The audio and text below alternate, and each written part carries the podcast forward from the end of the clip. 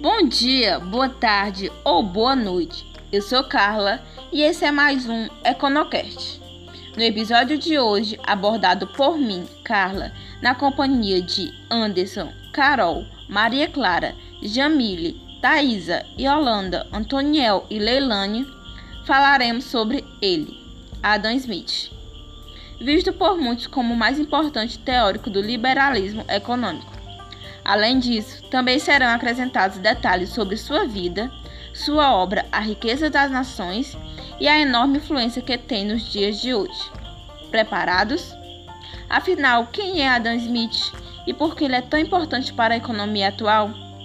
Antes de respondermos a segunda pergunta, é necessário responder a primeira.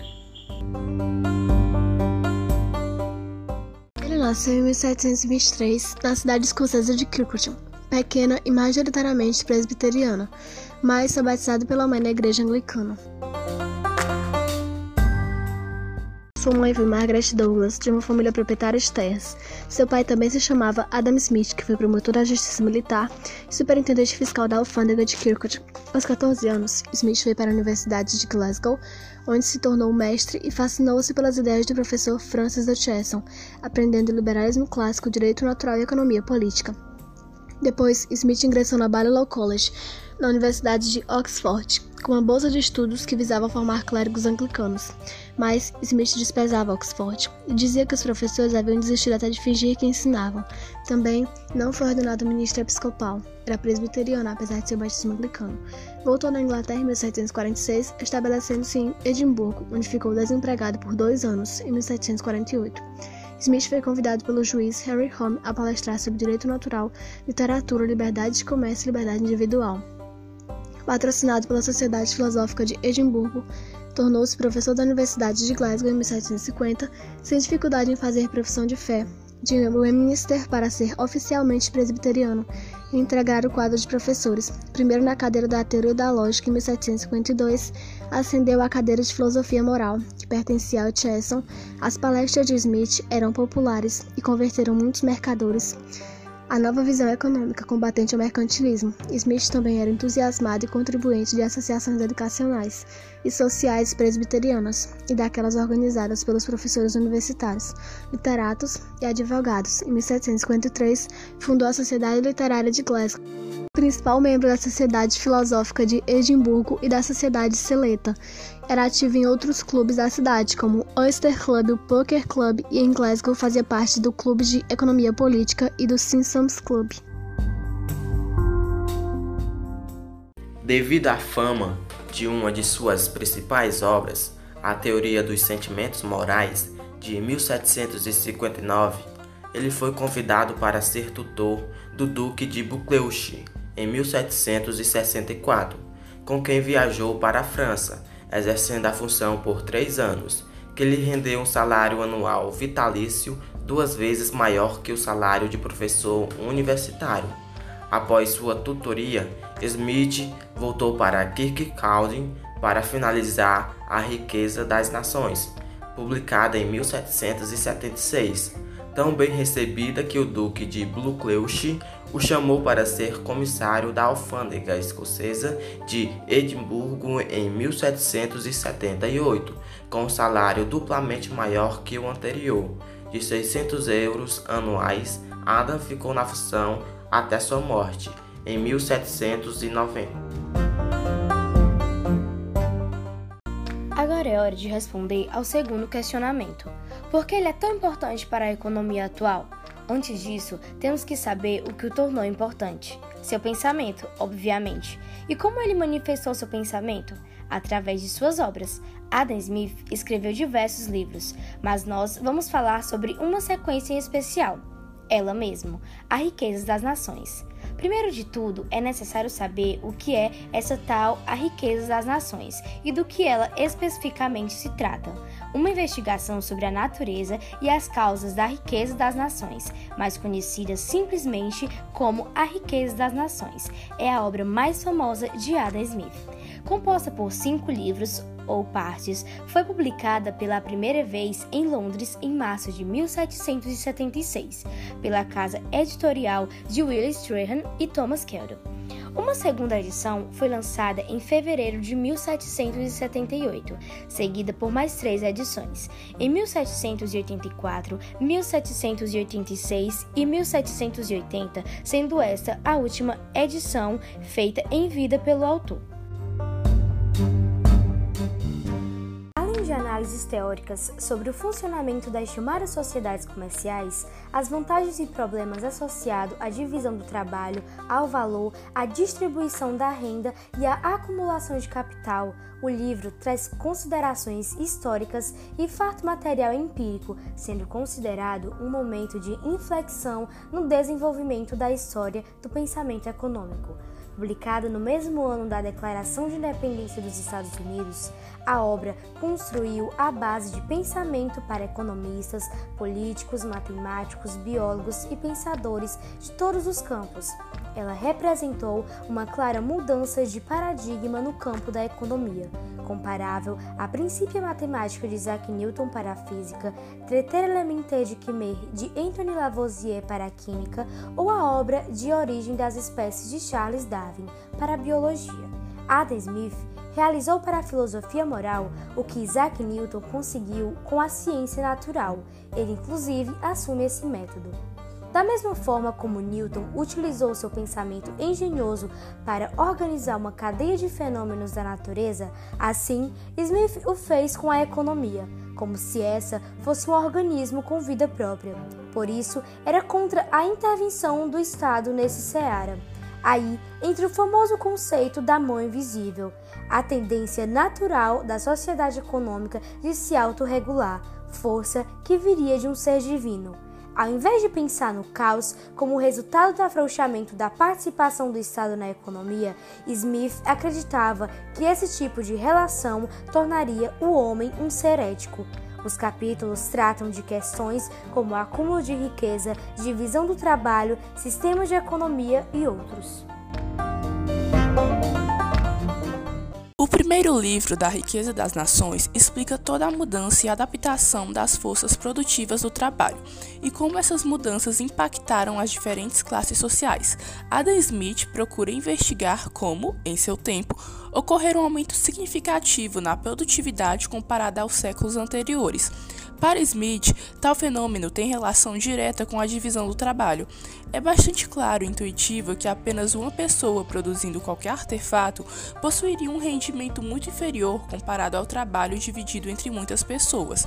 Se uma pessoa, por exemplo, produz um sapato em três dias, muitas pessoas, e cada uma responsável pela produção de uma parte do sapato, sendo elas limpar o couro, colocar o cadarço, entre outros, poderiam produzir mais sapatos e em menos tempo.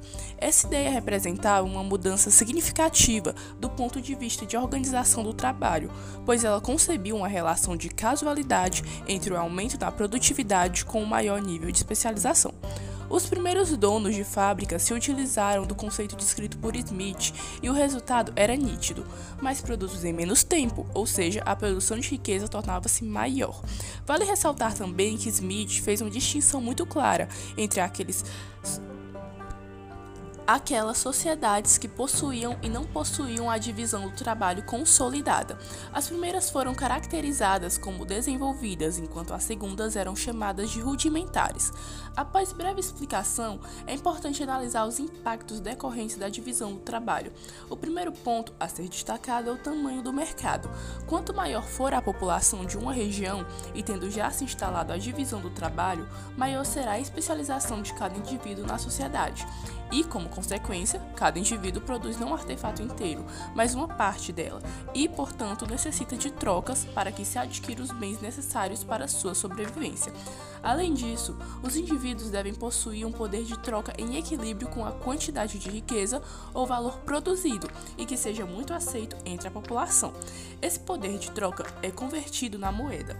A moeda torna-se o facilitador necessário para que ocorram as trocas entre diferentes produtores e assalariados pois trocar moedas por produtos é mais prático do que trocar produtos por produtos. O livro conclui nos apresentando uma decomposição dos componentes que estão embutidos dentro dos preços, sendo eles o salário dos trabalhadores, o lucro do proprietário e os custos fixos, como por exemplo o aluguel dos produtores. Enquanto o primeiro livro trata das consequências da divisão do trabalho e sua mudança na organização social, o segundo livro começa a definir o capital, conceito esse que até o período feudal nunca tivera destaque. Smith definirá o capital como aquilo que poderá gerar rendimento e possui três subdivisões, sendo elas o capital imediato, o circulante e o fixo. O primeiro deles é utilizado para o consumo imediato de bens básicos, como, por exemplo, alimentos e vestuários. O capital circulante é principalmente empregado na compra e venda de produtos com o intuito de gerar lucro. Vale ressaltar que o lucro só existe após a venda do produto. E, finalmente, o capital fixo é descrito como o capital reinvestido na fábrica ou empresa com o objetivo de aumentar a produtividade ou aumentar seus lucros. Smith coloca o acúmulo de capital como o terceiro e último fator para o aumento da riqueza das nações. O primeiro é a divisão do trabalho e o segundo é o tamanho do mercado, já descritos anteriormente. O autor acreditava que o acúmulo faria com que as pessoas reinvestissem o capital, de forma a aumentar ainda mais a produtividade e, obviamente, a riqueza das nações.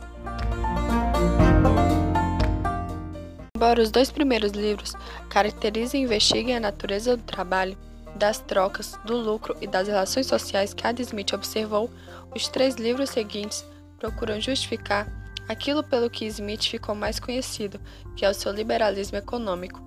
O final da Idade Média trouxe o avanço dos chamados Estados Nacionais, caracterizados pelas monarquias absolutistas e o mercantilismo. Estruturas políticas e econômicas tenham se modificado com o final da Idade Média. A mentalidade da sociedade como um todo não possui a mesma capacidade de adaptação. E por isso, Adam Smith ainda discorre em seu livro 3 sobre o final do Império Romano. A ideia de que a riqueza de uma nação era proporcionar a quantidade de ouro e de prata acumulados se popularizou até mesmo em Roma, através de suas grandes conquistas pelo mar Mediterrâneo e teve seu auge com as descobertas de jazidas de ouro e prata na América.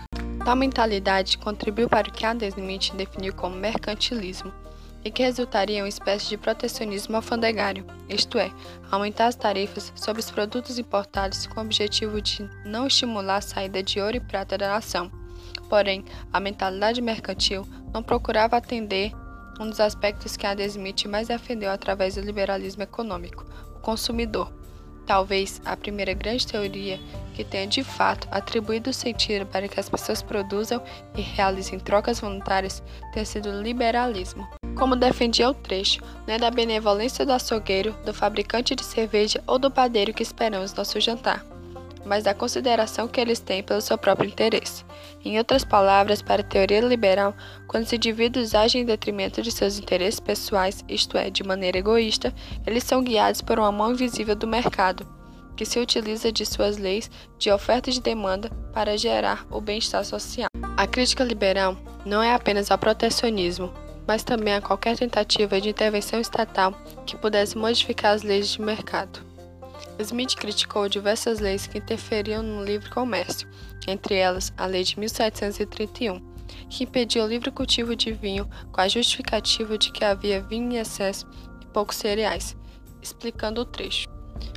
Mas se fosse real, ela mesma, sem nenhuma ordem de conselho, evitaria de todo modo a plantação de novos vinhedos. De certa forma, as intervenções distorcem as leis de oferta e demanda, desestimulando a produtividade e aumentando seus custos. Mas para que afinal servem os governos? Se os estados não deveriam interferir na economia com o objetivo de promover o bem-estar social, quais seriam as suas funções? Essa resposta é fornecida no último livro do tratado, na educação, na defesa e na justiça. Adam Smith percebeu que a divisão do trabalho poderia levar à alienação prejudicando a saúde do indivíduo. Nesses casos, poderia caber ao Estado estimular o estudo e outras práticas que impedissem que os trabalhadores fossem prejudicados. Além disso, o Estado deveria garantir a defesa da nação, para que não fossem invadidos por outros estados independentes e na justiça com o objetivo de garantir a propriedade privada e o cumprimento do contrato. Aspectos fundamentais para gerar confiança na sociedade e estimular o comércio. A ciência econômica é relativamente recente, tem pouco mais de 200 anos. Apesar disso, os antigos tratavam dela sem saber que era de importância fundamental para as relações humanas e sociais.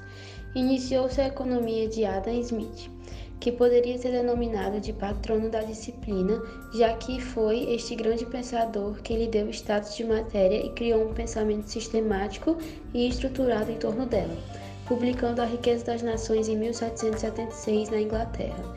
Sem medo de exagerar, poderíamos dizer que a economia é a rainha das ciências sociais, por ser ela o fator determinante nas outras ciências sociais, sociologia, política estudos sociais. Seu estudo se tornou obrigatório desde o segundo grau até a universidade. Consta nos cursos de Direito, Engenharia, Psicologia, Administração, Medicina e etc. A análise econômica tem se acrescentado instrumentos estatísticos e matemáticos para torná-la mais precisa e, desta forma, poder fazer prevenções com maior grau de certeza. Torna-se evidente que Adam Smith escreveu sobre o mundo há muito tempo desaparecido. A fábrica de 10 pessoas, ainda pequena, era tão importante na época que era tido como modelo. Nesse mundo, ainda havia um vestígio das restrições mercantilísticas, inclusive feudais, determinando quantos aprendizes podiam contratar um padrão. Os sindicatos eram considerados ilegais na sua maioria. Quase não existia legislação social e a grande maioria da população era muito pobre. Apesar disso, Smith captou os atributos fundamentais de um sistema econômico que ainda não estava completamente desenvolvido na sua época. 1. Um, uma sociedade de pessoas competitivas à procura de lucro, que pudessem assegurar seu ordenado fornecimento material, mediante o um mecanismo autorregulador do mercado. 2. Este tipo de sociedade tende a acumular capital e, ao fazê-lo, estimula sua produtividade e riqueza. O interessante das observações de Smith é que muitas delas ainda são de grande relevância para o mundo moderno. Os economistas da atualidade ainda continuam sendo seus alunos. Não há dúvidas de que Adam Smith foi um dos economistas mais importantes da história. Além de pavimentar o caminho para o capitalismo através da teoria do liberalismo econômico, ele também é o responsável por tornar a economia uma disciplina separada. O seu pensamento sistemático e estruturado em torno dela, principalmente por meio da obra Riquezas das Nações, conferiu esse caráter importante que se mantém até hoje. Antes de Adam Smith, os antigos tratavam a economia sem saber de sua fundamental importância para as relações humanas e sociais. Hoje podemos até dizer que a economia é a rainha das ciências sociais, isso porque é determinante para disciplinas como sociologia, política, estudos sociais e administração. Após sua morte, descobriu-se que boa parte de seus rendimentos foram direcionados a obras secretas de caridade. Os contemporâneos de Adam Smith o descreveram como um homem com intelecto excêntrico e acima da média, mas muito benevolente.